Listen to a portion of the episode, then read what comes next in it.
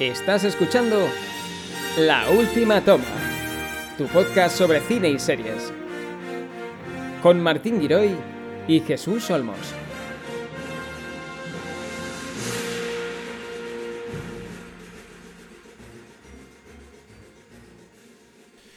Hola a todos y todas, bienvenidos, bienvenidas. Eh, seguramente acabaréis de escuchar una musiquita introductoria y diréis, "Mm, no me pega esta música con esta voz, esto no es Isenacode, no es Mac Illustrated, no es ningún, ningún programa relacionado con tecnología, pero eh, nos hemos animado, Jesús Olmos y un servidor, a iniciar una andadura que esperemos nos lleve mm, por muchos programas relacionados con el mundo del cine, series, películas. Y se me ocurrió, ¿por qué no, en esta andadura, mm, coger de la mano a Jesús Olmos y decirle, Jesús, ¿te vienes conmigo a la última toma? Efectivamente, así fue, así fue. El título aún no lo sabíamos, estuvimos debatiendo un montón de versiones, como siempre que se crea un podcast hay que pasar por un proceso creativo. Pero, pero bueno, a ver, ya todo el mundo que me conoce sabe que me encanta el cine, las series y cualquier cosa que tenga imágenes. Así que a tener un podcast eh, hablando de cine siempre me ha hecho ilusión. De hecho, me lo planteé como hace seis años, pero mm, la cosa nunca llegó a ningún lado. Así que me hace ilusión retomar un proyecto así y que mejor que, con Martín Giroy. Correcto, y bueno, para la gente dice, ¿y qué me voy a encontrar en este programa? Va a ser, eh, va a ser yo creo que Jesús, estamos de acuerdo en esto, opinión pura y dura. Sí, Mm, sí, sí. Lo que nos ha parecido eh, la última serie, la última película que hemos visto, o incluso, ¿por qué no? Tiraremos a lo mejor de, de hemeroteca y empezaremos a, repasar clásicos, ¿por qué no? Al final es un poco pues eh, lo, que, lo que hayamos visto y, ¿por qué no? Recordar eh, películas de nuestra infancia o, o grandes, o grandes clásicos.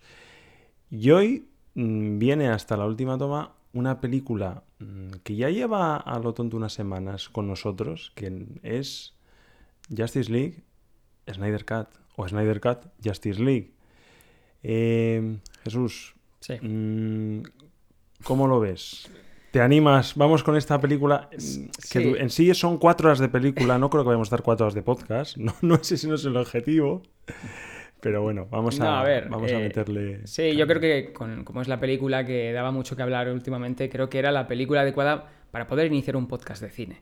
O sea, eh, luego, nos- como dices tú, nos adentraremos en, en cine más eh, tradicional o, o incluso eh, clásicos que haya que comentar o nuestro punto de vista o cualquier cosa que, que queramos comentar, pero creo que es un buen punto de partida.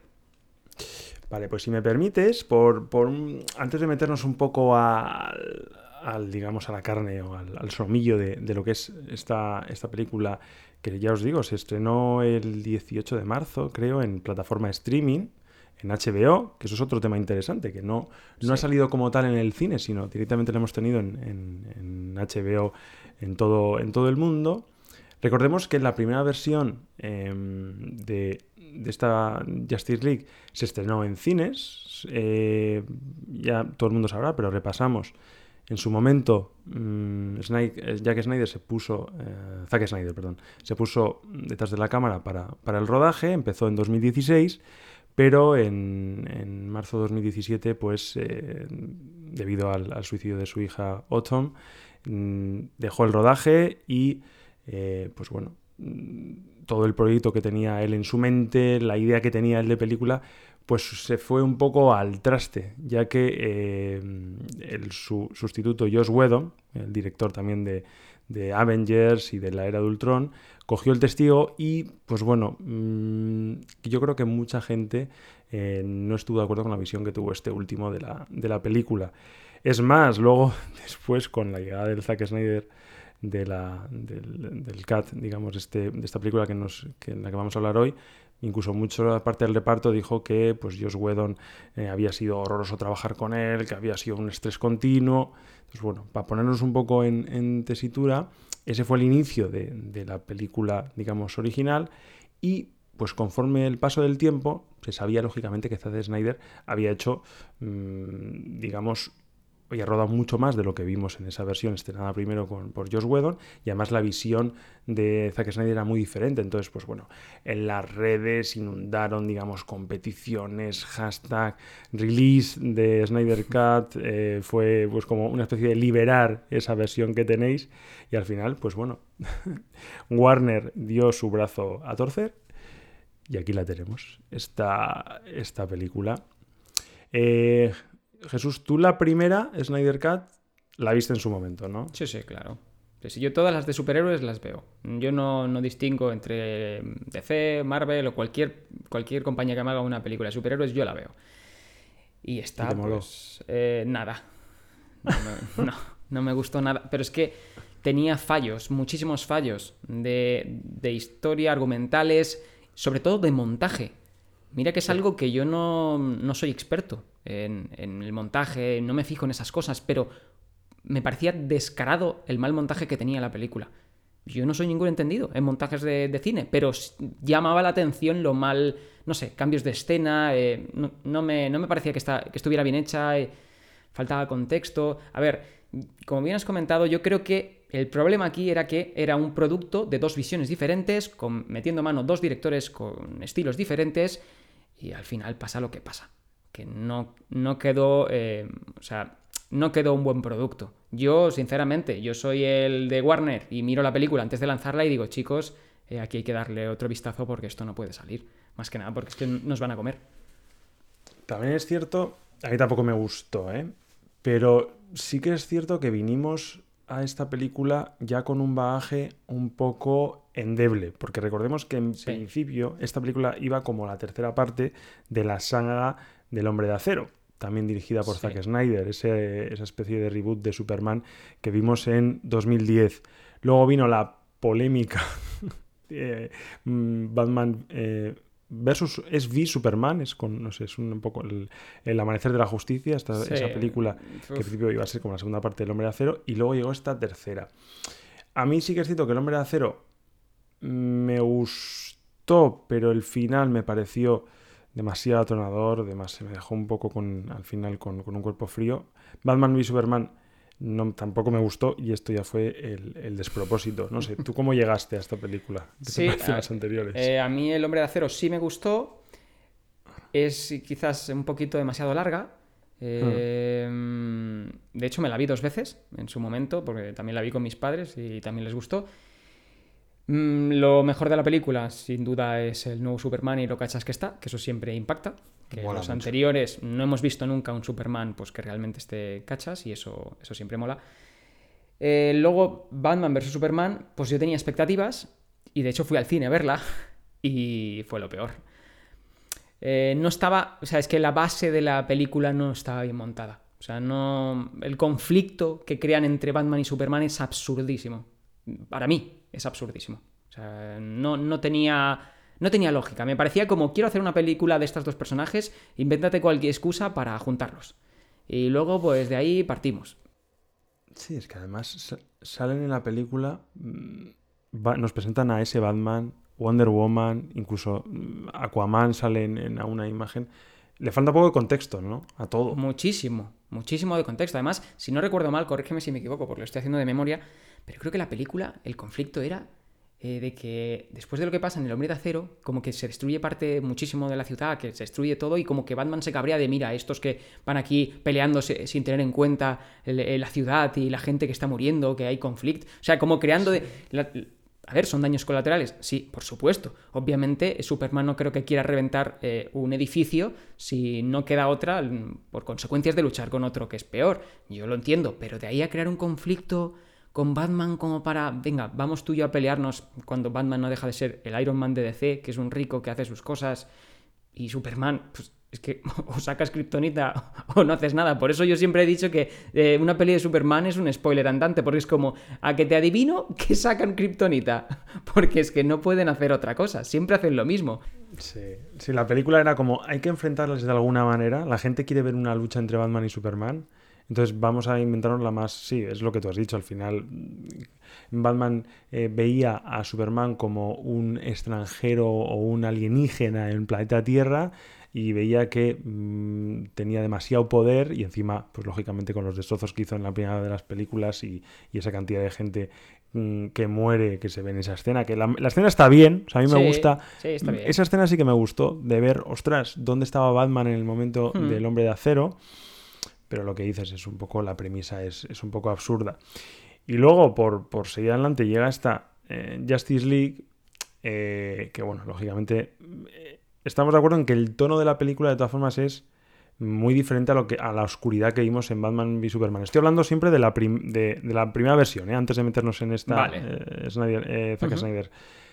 Sí que es cierto que no es tan oscura, mm, vemos mucho, mucho color comparado lógicamente con luego lo que vamos a ver no sé, es, muy diferente y yo creo que al final huyeron de, la versión de Batman v Superman y querían buscar algo un poco más, un poco más colorido, pero bueno, no sé si encaja, ¿eh? a, mí, a mí no me desde no me encajó. A ver, eh, el aspecto visual de las, de las primeras me parece que respeta un poco la oscuridad que a Zack Snyder le gusta, pero mostrando color. Claro. Que, mm, mm, eh, escenas diurnas, que es lo que digo yo. Yo siempre digo lo mismo, digo, tú pones escenas diurnas en una película de efectos especiales y tendrás la mitad del público encantado. En cambio, si me pones muchas escenas oscuras y no sé qué, pues eh, tienes riesgo. Y a ver, eh, con la que quedó de la Liga de la Justicia, el aspecto visual no tenía nada que ver porque era como coger algo con un aspecto eh, oscuro, pero intentando darle colorido, sin haberlo diseñado para darle colorido.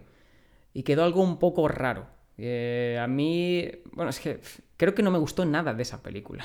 Más raro que el bigote de Henry Cavill. es que eso es tremendo. es, que, es que eso es tremendo. para, para, quien no lo sepa, resulta que, que Josh Whedon quiso grabar otras escenas después de que el rodaje ya hubiera acabado y tuviera que hacer el montaje. Y entonces, como el actor Henry Cavill estaba rodando eh, la de Misión Imposible y ahí tenía bigote, pues le llamaron y, le dijeron, vale, pues corta, eh, afeítate. Y dijo, ni de coña me afeito. Dijo, bueno, pues lo tendremos que quitar por CGI. Y claro, lo hicieron de la peor manera que digo, a ver, hemos revivido a un actor en a todo gas y tú no me puedes quitar un bigote. Eh, ¿De qué me estás hablando? O sea, no, no, sé, que no te daban dinero para hacer esto, no sé. Era, era todo mal, todo, todo mal. Aparte que la, la primera escena que aparece en la que unos niños se acercan ahí, que están haciendo un mm. vídeo. ¿Qué aporta eso? ¿A ti te aporta algo? Y encima es de las, de las escenas que más se nota el tema del bigote. Efectivamente. que luego a posteriori yo la no la he visto entera otra vez, ¿eh? pero después de, de, esta última versión de Zack Snyder he vuelto a, pues bueno, a darle al play a algunas escenas, esa la que tú dices es una de ellas.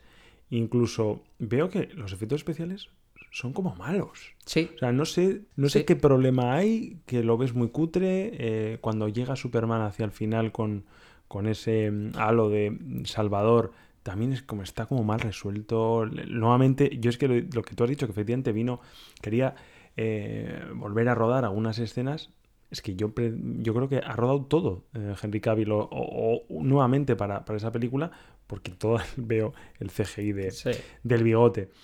Pero fíjate que hablando de las primeras escenas, y ya nos metemos si quieres con, esta nueva versión, eh, la película, mm, la de Josh Whedon, empieza con una escena de Batman en el tejado. Sí. con una... Esa escena a mí no me disgustó del todo. O sea, a lo mejor es un poco absurdo de... Eh, o sea, acabamos de luchar contra alienígenas y de repente con un a priori, luego ya tiene su, su porqué, pero a priori eh, vas a por un ladrón de pacotilla pero es como muy como muy comiquero, ¿no? Sí, escondiéndose tal.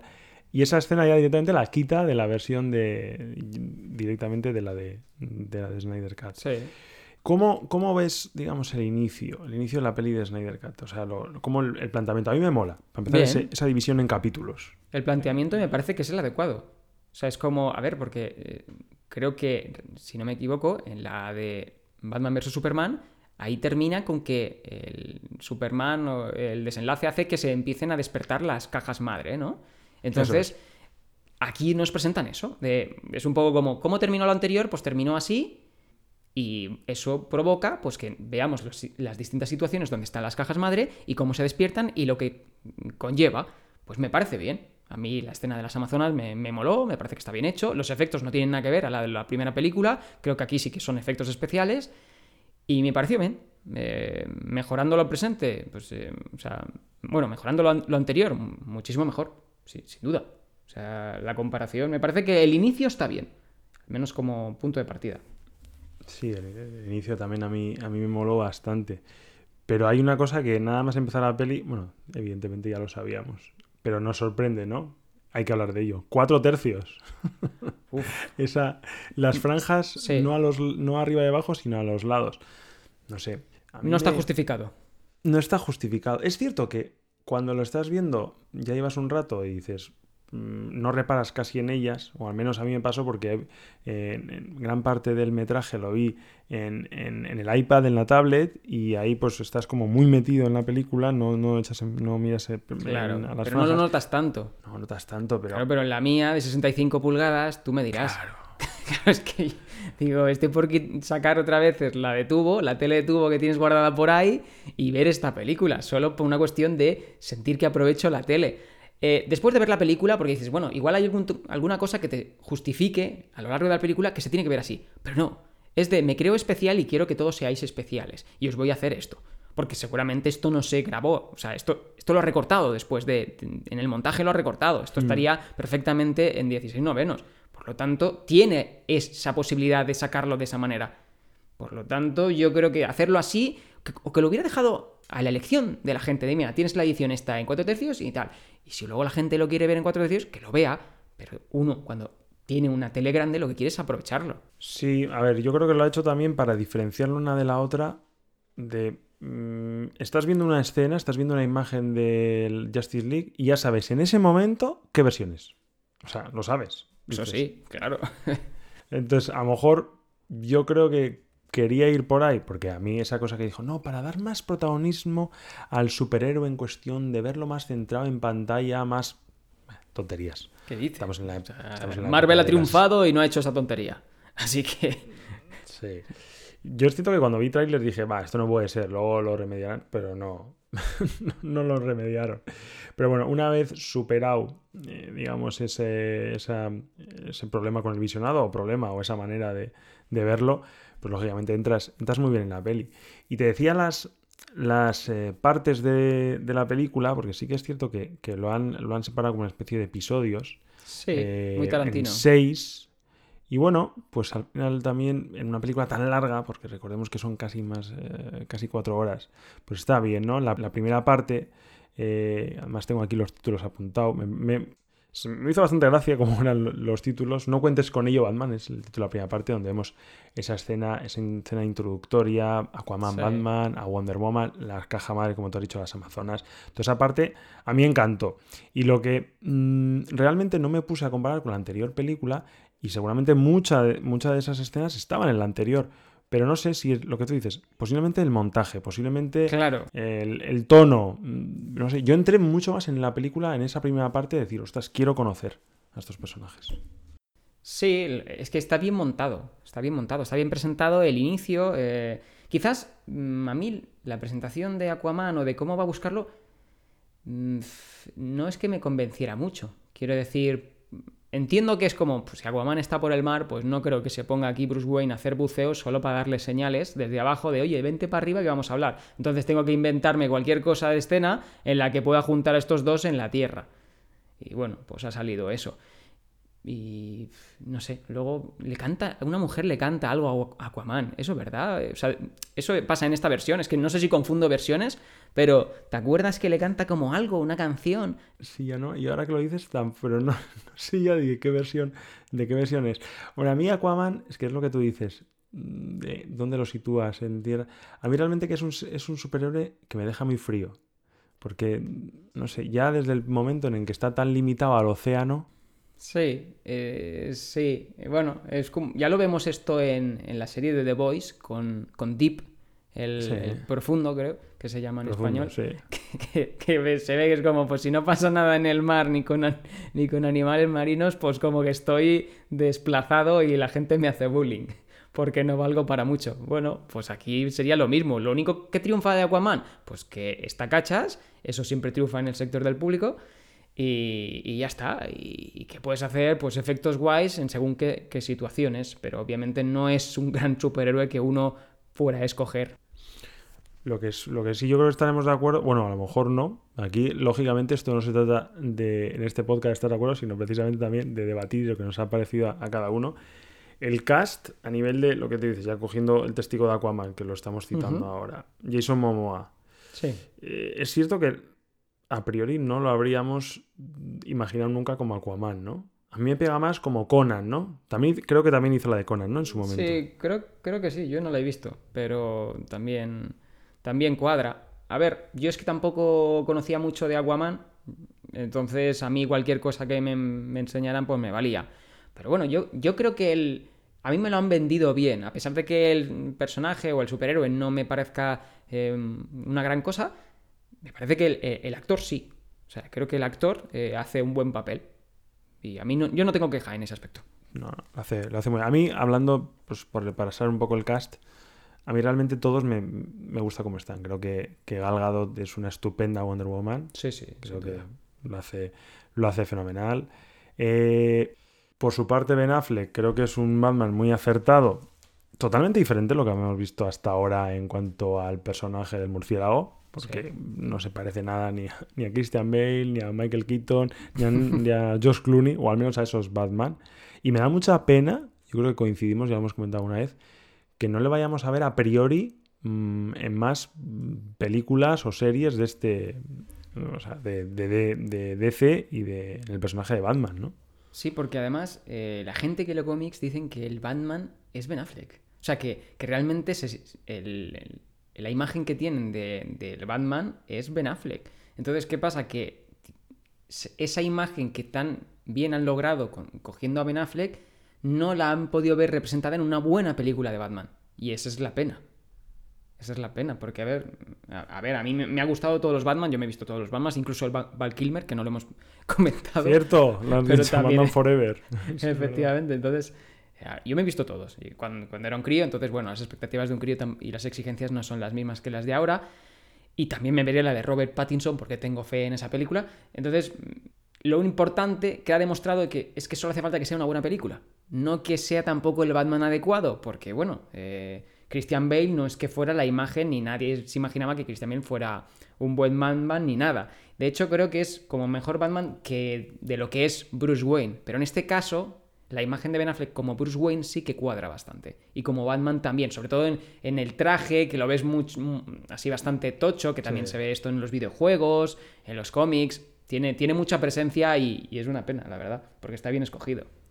Sobre todo debe haber visto eh, toda esa historia que sabemos que tiene este Batman detrás. O sea, esos enfrentamientos contra Joker, como pudimos ver en Batman v Superman, esas cosas escritas que le dejó escrito en el traje de Robin. No sé, es, una pena, pero bueno, a, nivel de, a nivel de elección, como decíamos, de Ben Affleck, pues en el sentido un 10.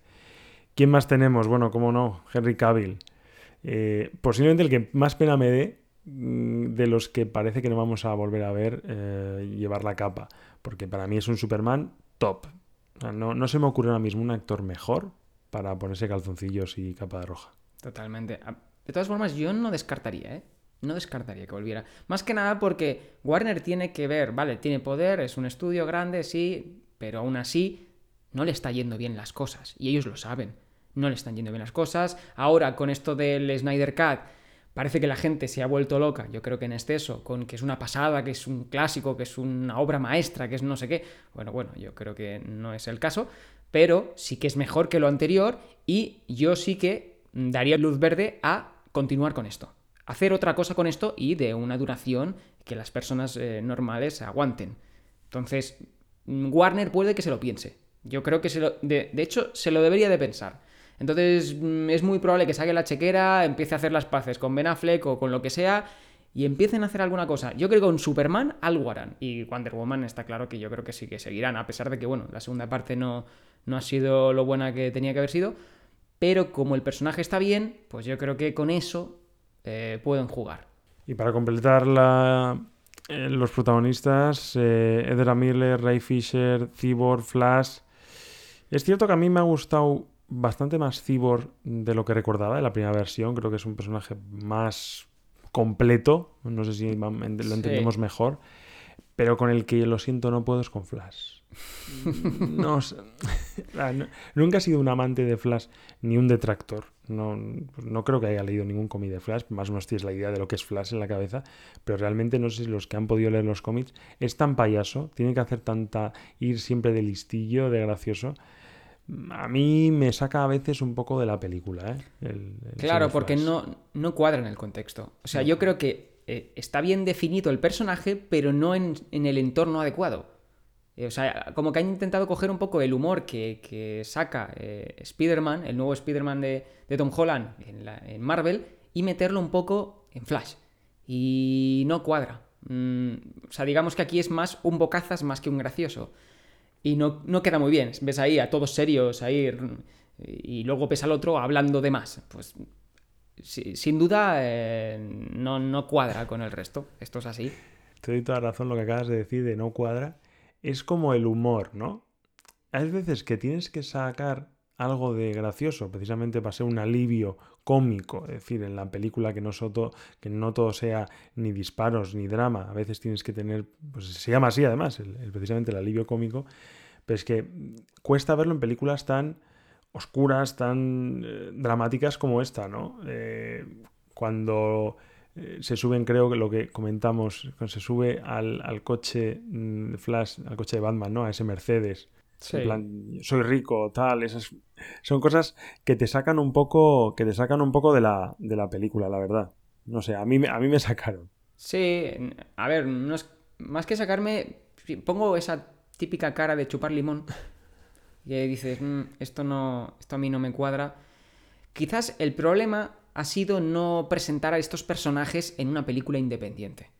Quizás ha sido ese un problema. Porque Cyborg, Flash, me llegas a hacer una película, eh, su propia película, le puedo pillar cariño a Flash, puedo entender lo bocaza que es pues, con sus cosillas, pues me lo, pones en la universidad o en el instituto, o en la edad que quieran aparentar que tiene, y me cuentas alguna historia y pues es torpecillo, es, es demasiado bocaza, pues no sé qué, vale, pues puedo sentirme parte de, su vida eh, y, cogerle cariño, y luego me lo, me lo, pasas a esta película que es más seria, pero sigue siendo él, e incluso hasta me puede gustar que, que rompa un poco la estética oscura, pero como no me lo has presentado, no lo conozco, no le tengo cariño y me está molestando la estética de esta película, pues es una pena porque no cuadra. Ya veo que a ti tampoco te hizo gracia, ¿eh?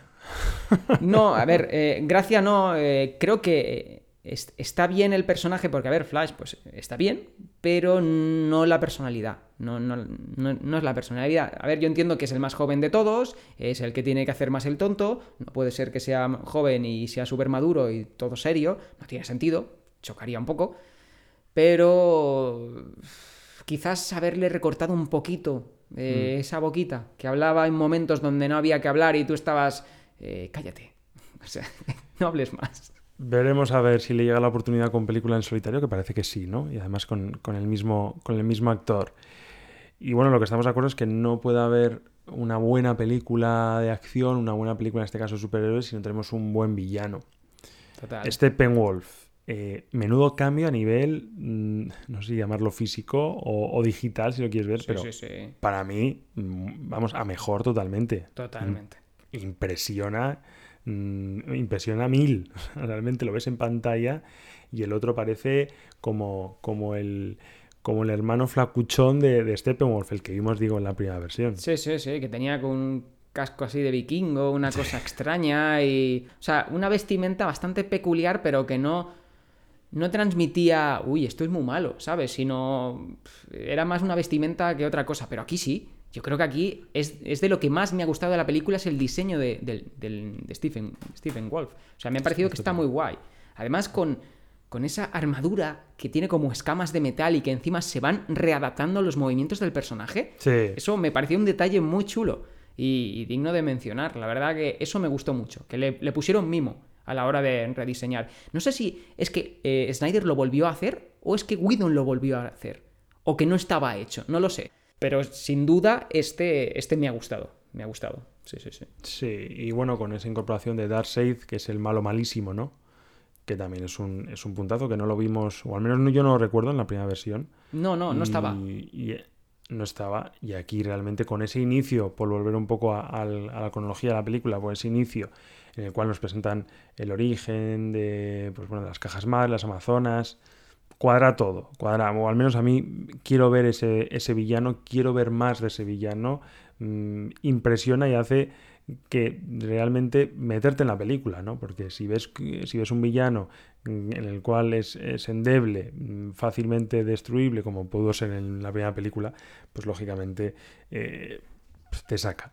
Y podemos ver ese, ese, origen de las casas en la segunda parte de la peli, que es la era de los héroes, esa segunda parte de 6, que a mí toda esa batalla en la llanura mm. con las amazonas, bueno, brutal. Sí, sí, está, está, salí... está muy chula. Aparte que vi imágenes de comparando la primera versión con la segunda y mucho mejor, mm. mucho mejor la, la, segunda, la de Snyder Cut, porque la primera no, estaba, no estaba bien hecha, no estaba bien planteada. Pero sí, eh, a pesar de que yo insisto, a mí me gusta que me den siempre más luz. O sea, quiere decir que las escenas oscuras creo que se pierden parte de, de los efectos, parte del atractivo de una buena pelea, pues lo tiene la luz. Eh, pero bueno, aún así está bien, ¿eh? Aún así está bien como recuerdo, tampoco, bueno, pues si estamos recordando, tampoco necesito que me muestres mucha luz, porque no es, el presente. Y en las, escenas del pasado siempre tienden como a poner un poco de nebulosa en las escenas, como para decir, esto, esto es imaginado, esto, esto pasó atrás, para que el espectador lo sepa. Pero bueno, aún así está, está bien, está bien hecho. Claro, lo que pasa al final con el tema de la luz, que yo estoy de acuerdo, yo me gusta ver luminosidad en las escenas eh, de acción. Claro, al final, ¿qué es lo que pasa cuando las escenas son oscuras? Que puedes ocultar más cosas. Claro. No hace falta que enseñarlo todo, no hace, eh, te salen, digamos, más baratos los efectos especiales. Sí, es un mal recurso. O sea, que hoy en día queda como cutrillo. El hacer escenas eh, nocturnas con efectos especiales queda como, vale, no tenías dinero, ¿verdad? Claro. Entiendo que en este caso no es así, porque aquí eh, es simplemente la visión del director de quiero hacer todo oscuro, todo aquí nadie sonríe y tal. Que eso es algo que a mí me molesta, ¿vale? O sea, el cuando están todos reunidos y todas las escenas, a ver, yo he visto las dos de las dos películas de Wonder Woman y la chica tiene dientes y los enseña de vez en cuando, sonríe, pero aquí mmm, no sonríe ni para atrás, o sea, es como sacar una sonrisa, es como no, no, que esto es, eh, Snyder Cut, aquí nadie puede estar feliz, nadie puede sonreír, aquí nadie puede hacer chistes, aquí nadie puede dejárselo a Flash que se le da fatal, o sea, mm, eso es algo que como que me, saca un poco, me saca un poco, porque no los personajes son más graciosos. Bueno, a ver, eh, Aquaman a mí me parece que tenía toques de humor en la película suya. Hmm. Y aquí le ves como que está como, pero que tienes migraña, eh, eh, ¿te ha pasado algo? No sé, di algo, no sé, haz alguna... No sé, suelta un chiste, no sé, sé un poco enrollado, sé ese Aquaman que hemos visto en las películas. Pues yo qué sé. Eh...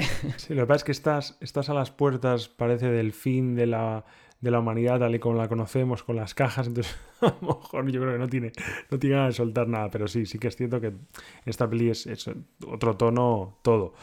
Oye, un detalle que te quería comentar antes cuando hemos hablado de la primera parte, que es la presentación de, de Aquaman, de Batman, Wonder Woman, ¿no te mola mil? Porque a mí me parece brutal la, mm, el, leitmotiv, el la banda, la musiquita que lo acompaña siempre a Wonder Woman.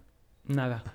Ese riff, no lo, tengo puesto como algo negativo. Además lo tengo aquí apuntado en las notas de no me ha gustado nada la cancioncita de grito amazónico que cada vez que sale Wonder Woman y pega un salto tiene que sonar. ¿Sabes? ¿Sabes a mí por qué? Porque me gustó. Porque fue de las pocas cosas que me parecieron diferentes, originales, de Batman v Superman, porque ya salía esa, esa musiquita, ¿no? Entonces era como, ostras, esto. Y se me ha quedado en la cabeza, ¿eh? Sí que es cierto que lo que tú, a lo mejor no tiene mucho sentido y te saca de, la película, ¿eh? Pero, a, mí, a, mí, sí me gusta. No sé en qué escena es ni en qué capítulo, pero creo que es la, pelea final con Stephen, Stephen Wolf. Allí pega como 10 saltos o 5 saltos y en cada salto suena el grito ese amazónico que no, no, no sé, es que es como, me lo puedes poner en, un momento dado y te lo acepto. Pero ¿qué quieres que te diga? La banda sonora de Wonder Woman es brutal, que es pum, pum, pum, pum, pum. Y no sé, o sea, de las películas, la película de Wonder Woman, cada vez que, pones esa canción, yo me vengo arriba. Pero aquí, joder, parecía que, me intentaban hacer, no sé, alguna cosa extraña. No, me gustó nada. Yo, mira, eso es un fallo que tiene esta película, esta versión, que es que las canciones estaban mejor en la anterior.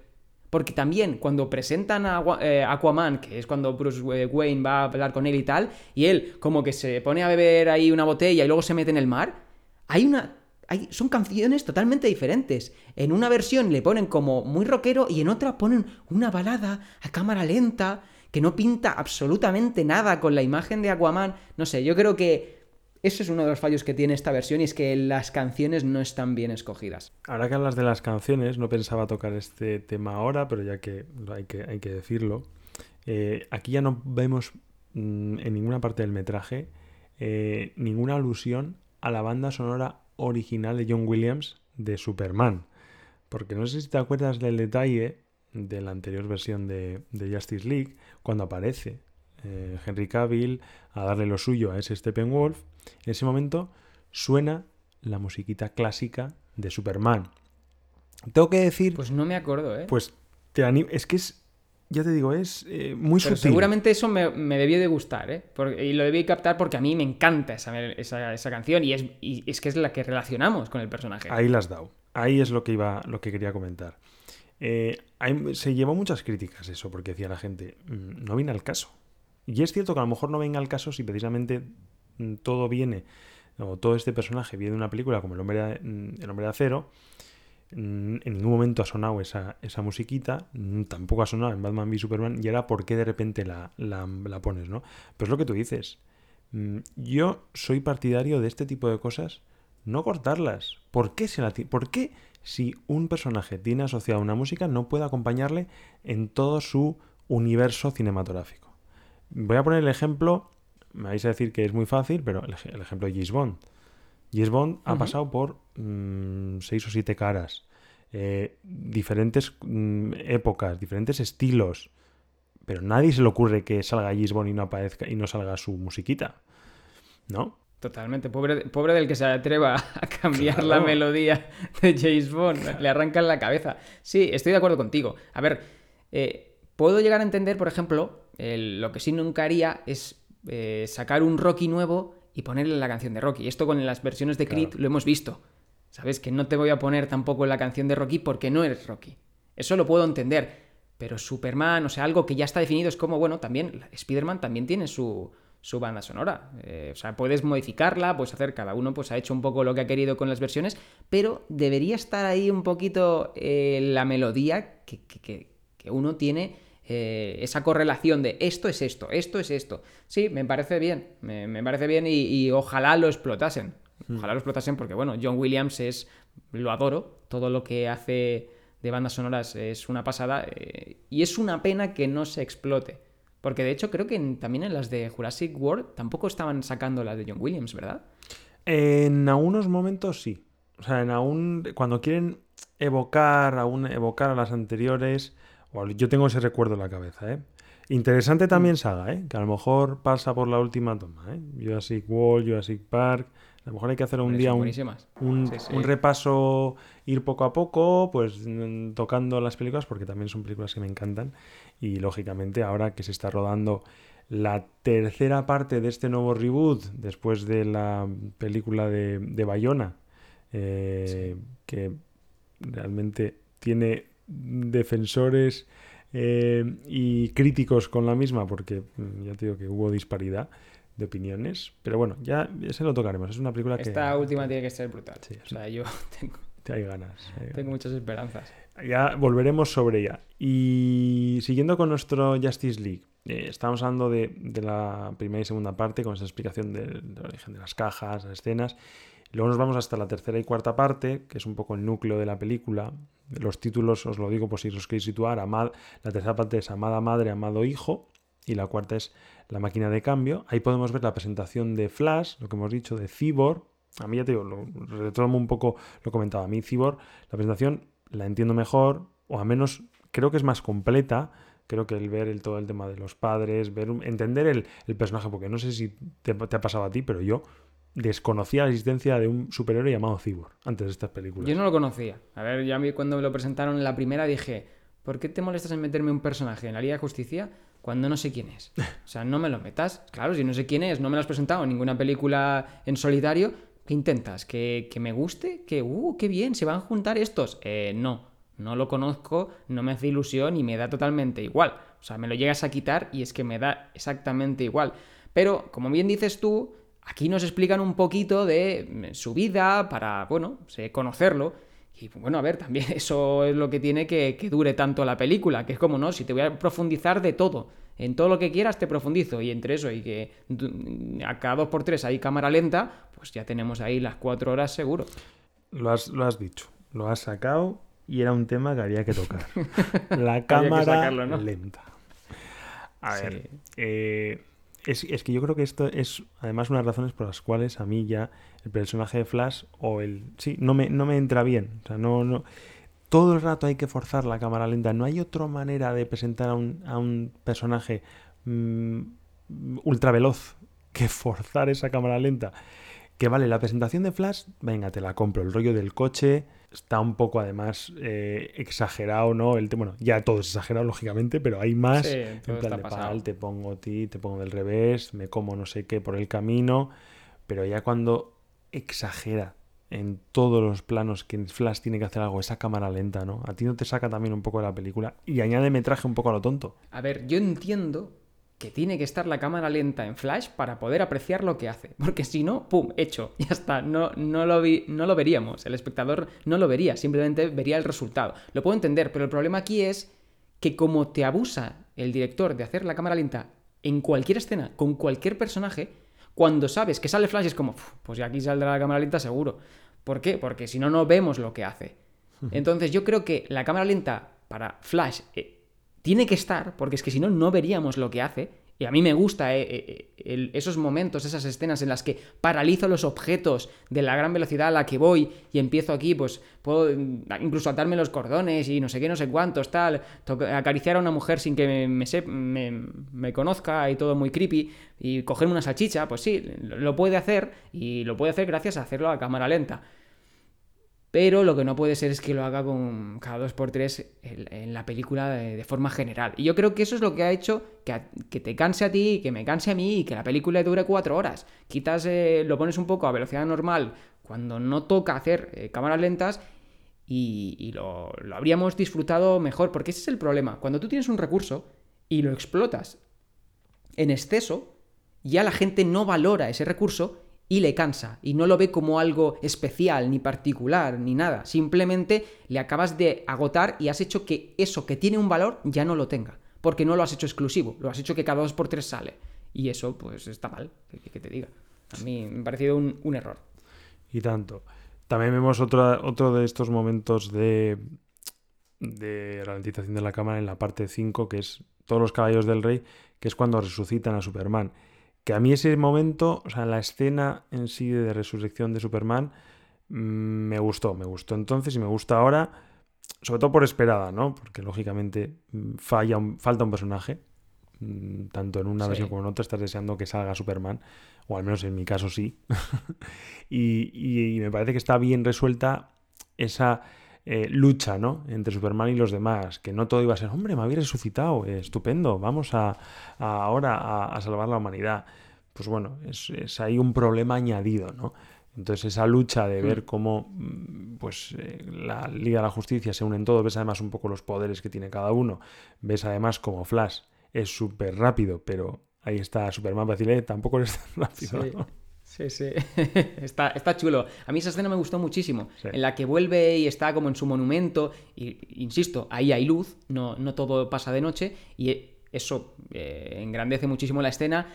Y me encanta. A mí es que cada vez que sale Superman, a mí me flipa. Porque es que cualquier cosa que haga Superman será brutal. Y llego aquí y empiezo a dar tortas y todo eso, pues está guay. Que mmm, entiendo que han querido hacer como que eh, vuelve, pero quizás no vuelve él, sino que tiene una parte kryptoniana que está como a la defensiva, no sé qué pasa aquí, la gente me está rodeando, lo considero una amenaza, pues empiezo aquí a defenderme hasta que veo pues eh, el amor y empiezas pues a recordar cosas y tal, y dices, bueno, eh, como tienes cuatro horas, pues puedes hacer esto lo que quieras. Pero al margen de lo rápido que se recupera, creo que está guay creo que está guay el, el, el hecho de, de, que haya una pequeña pelea y, y, sobre todo, bueno, el cómo vuelve al equipo, eso no deja indiferente. No sé si sabes por dónde voy. A nivel de traje. Sí, sí, efectivamente. efectivamente. Sí, sí, sí. Pero bueno, ¿qué, qué, y qué explicación? Yo porque cambia, eso ya lo había visto en las imágenes, cambia de traje, ya no vemos con el típico eh, equipación, por así decirlo, roja, amarilla y azul, sino que es un traje completamente negro. ¿Qué explicación le damos a ese traje negro? ¿Por qué sale el traje negro? Porque sí, porque molaba, ha dejado atrás parte de su pasado. Yo no tengo ni idea de cómics, no soy un experto, así que no puedo decir aquí ninguna cosa de esas, así que voy a decir la de espectador. Y la de espectadores me ha molado que me den un cambio que no me esperaba y que queda chulo porque a la gente le gustan las cosas nuevas o las cosas diferentes. ¿Que yo quiero que siga saliendo con el traje azul? Sí. Que este me ha parecido que para la escena y como un regreso y tal de pues, pues hoy me siento negro y quiero vestir así, vale, pues viste así. Y los fans te lo agradecerán y yo soy uno de ellos. O sea, hmm. si hay alguna justificación que la gente de los cómics lo sepa, eh, pues eh, que la comparta con nosotros cuando publiquemos esto en las redes sociales. Porque yo no la. Ni, la conozco ni la he buscado, la verdad.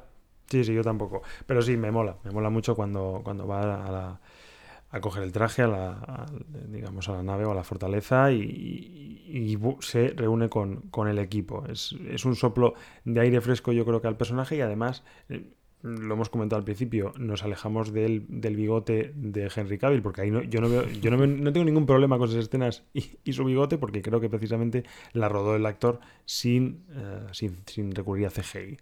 Entonces creo que al final todos, todos lo agradecemos. Em, en cuanto a la batalla final, eh, aquí sí que pecamos un poco, lo que has dicho tú, de oscuridad. Cuando va Batman en su Batmóvil, Aquaman eh, a ver, está mejor. Está mejor. Está mejor que en la primera, ¿eh? Hmm. Yo he visto escenas comparando, o sea, he visto vídeos en los que comparaban las dos películas y sin duda eh, lo que es eh, la iluminación, el tono de color, el contraste, está mucho mejor en la de Snyder Cut. o sea, es que creo que estaba diseñado para hacer, para enseñarse de esa manera. Aún así, yo sí, yo insisto, o sea, Imagínate esa escena con la misma luminosidad que vemos en Wakanda. Por el amor de Dios, yo lloro de emoción al poder distinguir todos los objetos, todas las cosas, toda la, posible pelea, el posible desastre que se hace en el entorno, pero parece que, todo es oscuridad, todo, no, esto pues eh, eh, es mi visión y mi visión es todo macabro y como vengo de lo que vengo, pues más macabro aún.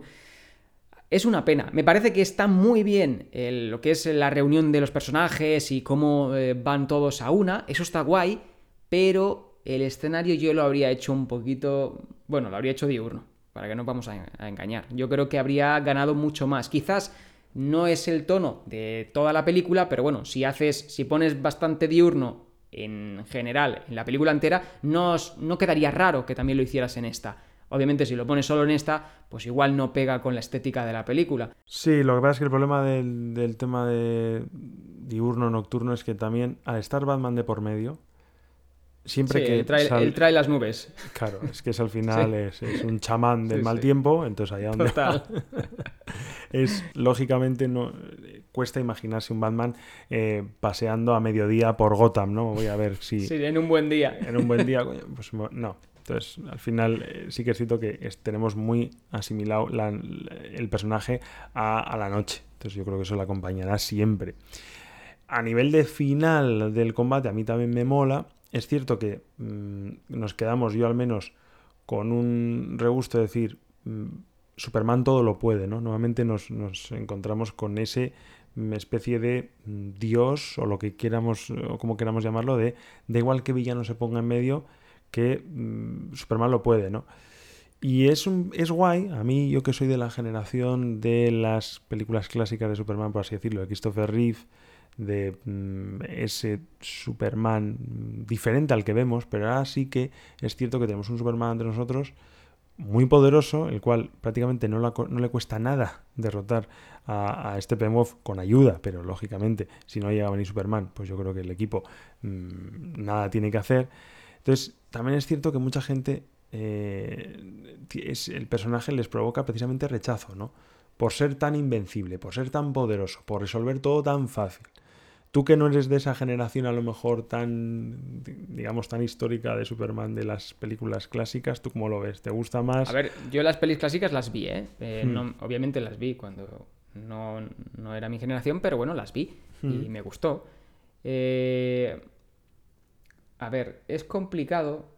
Es complicado. Yo creo que la historia de Superman es que hicieron tan perfecto que se tuvieron que inventar la kriptonita. Lo estoy haciendo así de memoria, ¿eh? No sé si fue ya, como que lo tenían claro, que voy a hacer un superhéroe que sale de un planeta y ahí tiene unas piedras y, y le hacen débil, pero cuando no tiene esas piedras, pues es mm, una pasada y nadie puede con él y ya está. Y los cómics que voy a hacer siempre va a ganar él y no va a haber ninguna historia. No sé si fue así el orden, pero yo creo que algo tuvo que pasar con que la gente no quería meterse con ese personaje porque era demasiado perfecto. Y aquí, pues, mm, nos dejan claro que sigue siendo. eh, sigue teniendo esa perfección. Eh, quizás en algunas. En, futuras películas que podamos ver de Superman nos hagan un poquito de. No sé, nos pongan a un enemigo que, esté a la altura. Eh, por ejemplo, tenemos la serie de Lois y Clark, que ahora está en, HBO, si no me equivoco, que está bien planteada. Está bien planteada. eh, y, y me está gustando. Me está gustando.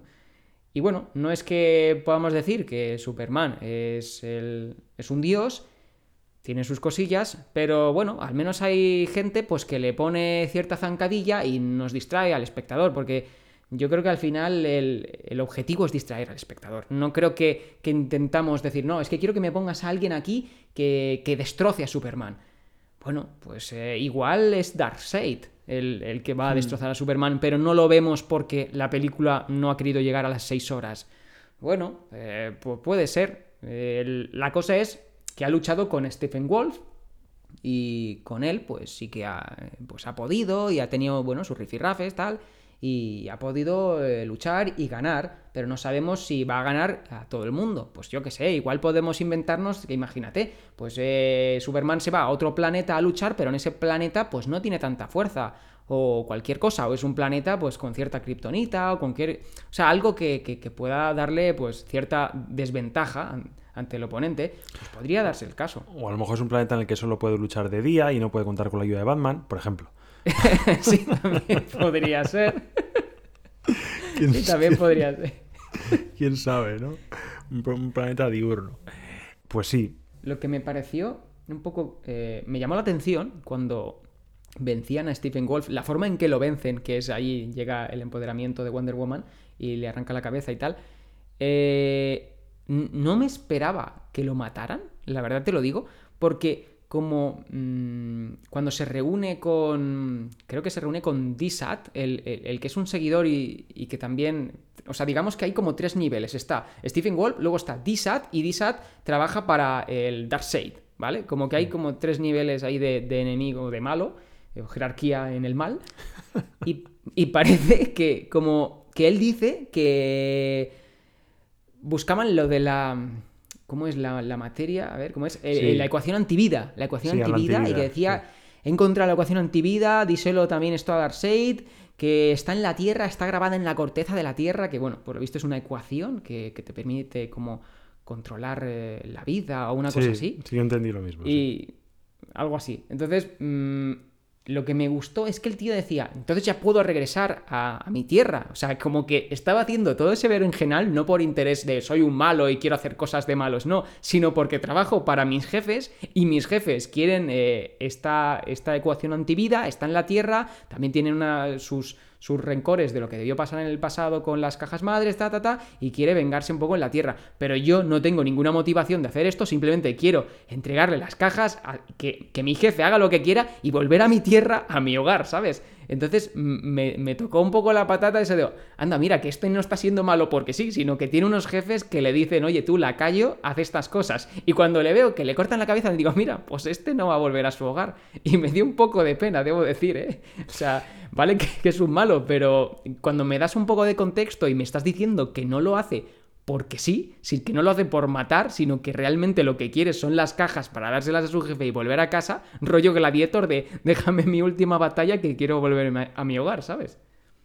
Sí, a ver, no sé si decirte pena, en mi caso, tampoco es que logre empatizar con Steppenwolf mucho, pero es cierto que yo tampoco me esperaba.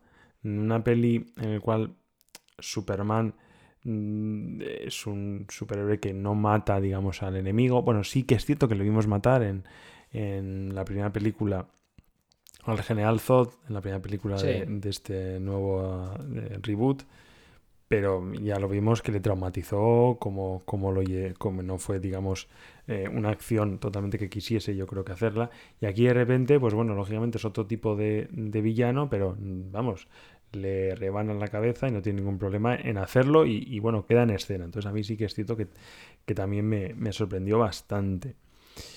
En cuanto a lo que vemos después, ese final abierto, ese epílogo. Demasiadas escenas postcréditos. Demasiado. Hay como cuatro. Demasiado. No, de hecho creo que tengo anotadas cuatro.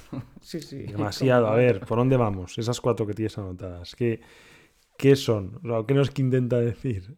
La primera tengo la del sueño de Batman, en el mundo posapocalíptico en el que eh, parece que el culpable parece ser un Superman, que se ha vuelto como se le ha ido la perola y como que ha recluido él a otro equipo para combatir ese mundo posapocalíptico. Es que yo creo que estas cosas las saben en profundidad la gente que lee cómics, que, ellos saben perfectamente a qué se refiere todo esto. O sea, debe haber una saga, una colección en la que profundicen en esto. Yo no tengo ni idea de estas cosas. estamos analizando esta película desde una perspectiva de espectador, no desde una perspectiva de, conocedores de cómics ni, expertos en la materia. Y entonces, como espectador, pues mm, a mí este sueño eh, me deja con ganas de, vale, pero me vas a sacar una película en la que esto pase, porque si no me lo vas a hacer, no me lo pongas.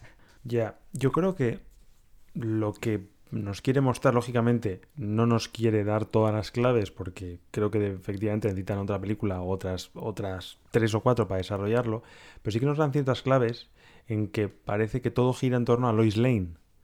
Porque creo que hay un, un sueño que tiene Batman en el cual dice, eh, Flash mm, me, ha venido a, me ha venido a contar que proteja o que la clave es Lois Lane. Y parece que precisamente luego en ese sueño posapocalíptico, porque es así, digamos, es donde está ambientado, parece que lo que nos. o yo entendí que Lois Lane mm, ha muerto y ha muerto por culpa de Batman y, por eso esa nueva enemistad. Eso Superman no, no le perdona a Batman que no le haya podido proteger a Lois Lane. Algo así. cuando tenemos esos, esos dos, esos dos, digamos, esos dos mundos eh, en el cual además está Joker. Claro, es que me parecía como una excusa, como una excusa para tener aquí a este Joker que digo, pero ¿por qué Batman iba a reclutar a Joker? Y además lo dice como, si no tuviera otra aquí, te voy a partir la cara o no me ha quedado otra. Como diciendo, pero ¿qué, qué aporta Joker a tu equipo? Que no te quede otra. O sea, ¿qué me estás contando? No había nadie, no había ningún militar que al menos tenga formación en, estas cuestiones que un loco, que tampoco creo que te vaya a poner aquí a hacer artilugios en un mundo posapocalíptico, no sé. No, no lo vi justificado. Yo pensaba además que iba a salir menos, porque sí que siento que sale en los, en los trailers y yo pensaba será 10 segundos, pero el tío se pega ahí un speech. Eh, vamos, en plan, pues que que lógicamente tocando en las narices a Batman, Batman que ya no puede más, pero, pero parece que parece que en ese mundo le necesita, ¿no? Le necesita. Eh, ¿Pero para hacer qué? ¿Para hacer risas? ¿Para hacer reír? Que nadie ríe. Pues, pues no sabemos, al final todo son especulaciones. Lógicamente, creo que en ese mundo posapocalíptico algo tiene que ver o algo ha tenido que, que, em, que hacer Lex Luthor, ¿no? Se escapa de la cárcel, yo no sé si se aliará con Darkseid, si encuentra la ecuación de la, de la antivida. Lógicamente tampoco lo sabemos. No sé si tú tienes alguna teoría o, lógicamente eh, ves necesario mm, contexto para entenderlo. Yo insisto en lo mismo. O sea, me parece como que son como muchas escenas imitando a Marvel, pero es que Marvel te saca las películas de esas escenas. Aquí no. Entonces aquí, pues habla con Warner y si ellos te dicen no, no, no vamos a hacer nada más, pues no pones las escenas. Y ya está. Otra cosa es que él lo haya querido dejar por una cuestión de, pues así dejo, meto presión a Warner, que los fans tengan ganas de algo más y que no lo vean y que culpen a Warner.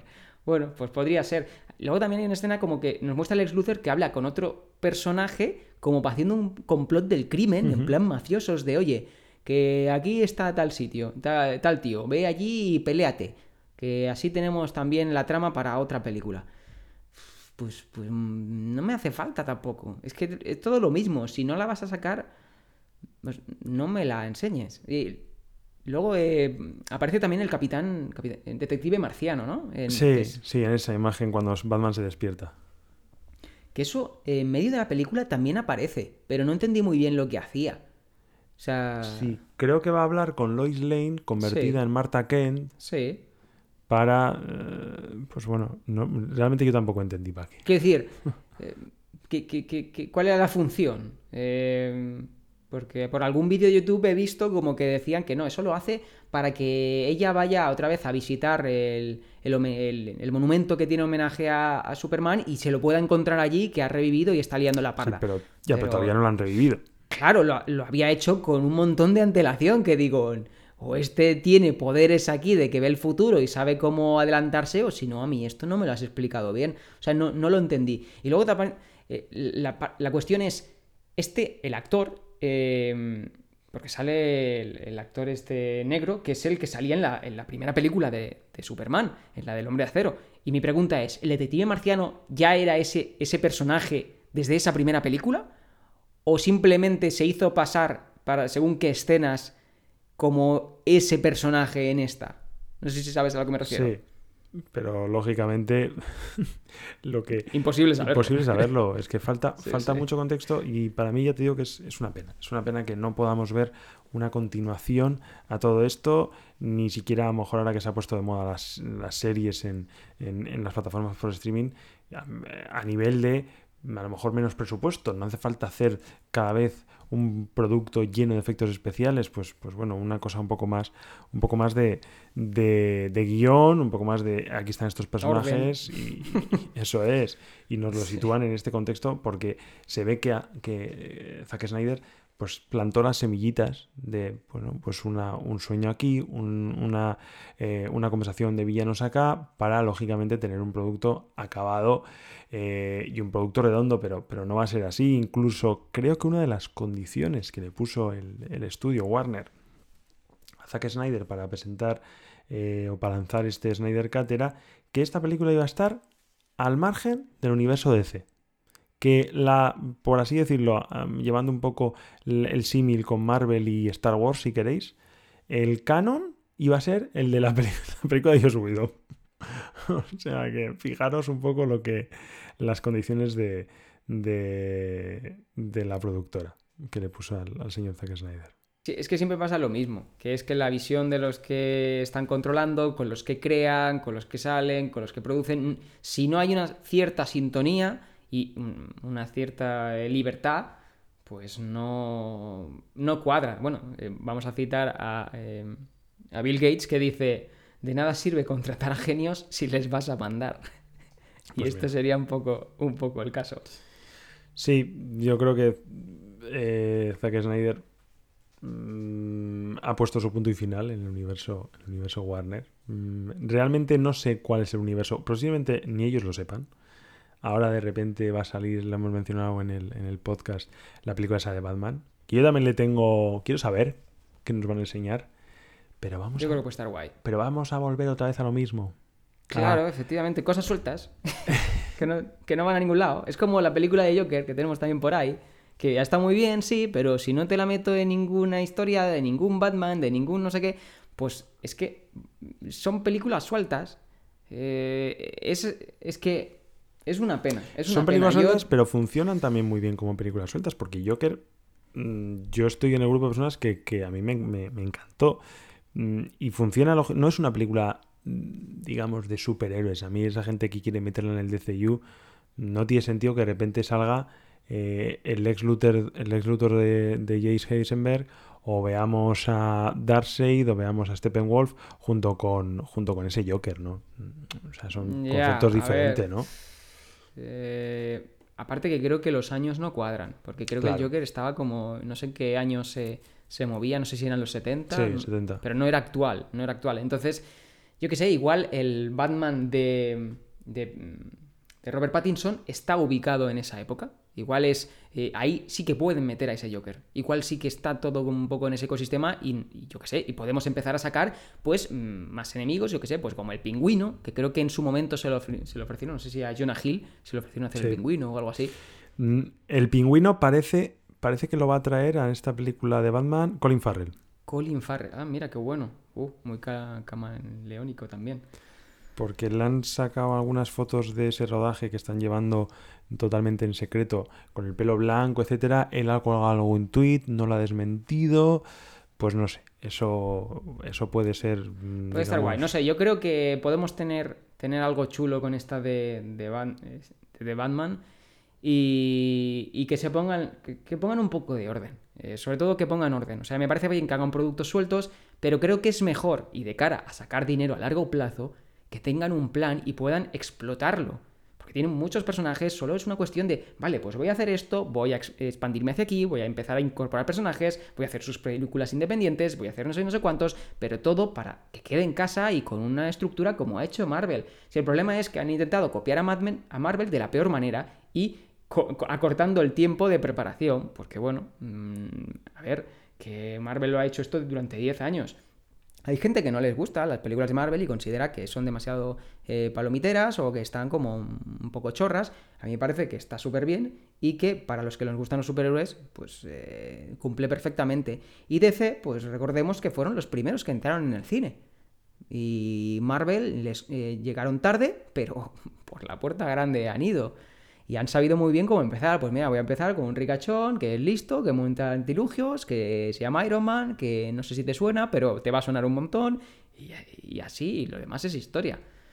Y bueno, pues eh, en DC pues tienen que hacer algo, no tiene por qué ser lo mismo, pero sí que algo que digan, vale, esto se lo han currado. Esto, esto tiene una preparación, esto tiene un I más de detrás y, y está chulo. Y no tiene por ser igual, ni tener la misma imagen, ni la misma fama, pero sí de lo que sentirse orgulloso, que creo que esa es la cuestión. Sí, lo que pasa es que ya sabes que en este mundo, y más concretamente en el mundo del cine, el factor tiempo es, es vital en algunas productoras. Entonces, si no ves resultados, si eres quieres mm, conseguir un gran éxito en, con pocos mimbres y, que todo sea un boom, pues lógicamente muchas veces no es posible y eso es lo que ha pasado un poco con este DCU, con esa precipitación. Imagínate en el momento que se estrena Iron Man, la primera del, hmm. universo Marvel, imagínate que en ese momento ven el éxito que ha podido tener en DCU y dicen, mira, vamos a centrarnos en mm, Batman, en un Batman con continuidad, no en un Christian Bell que las películas del Caballero Oscuro son buenísimas, no, voy a entrar ahí. Pero decir, un Batman que, pues un Robert Pattinson que tiene mm, treinta y pocos años y quiere quedarse en la franquicia 8, 10, 15 años. A lo mejor 15 es demasiado.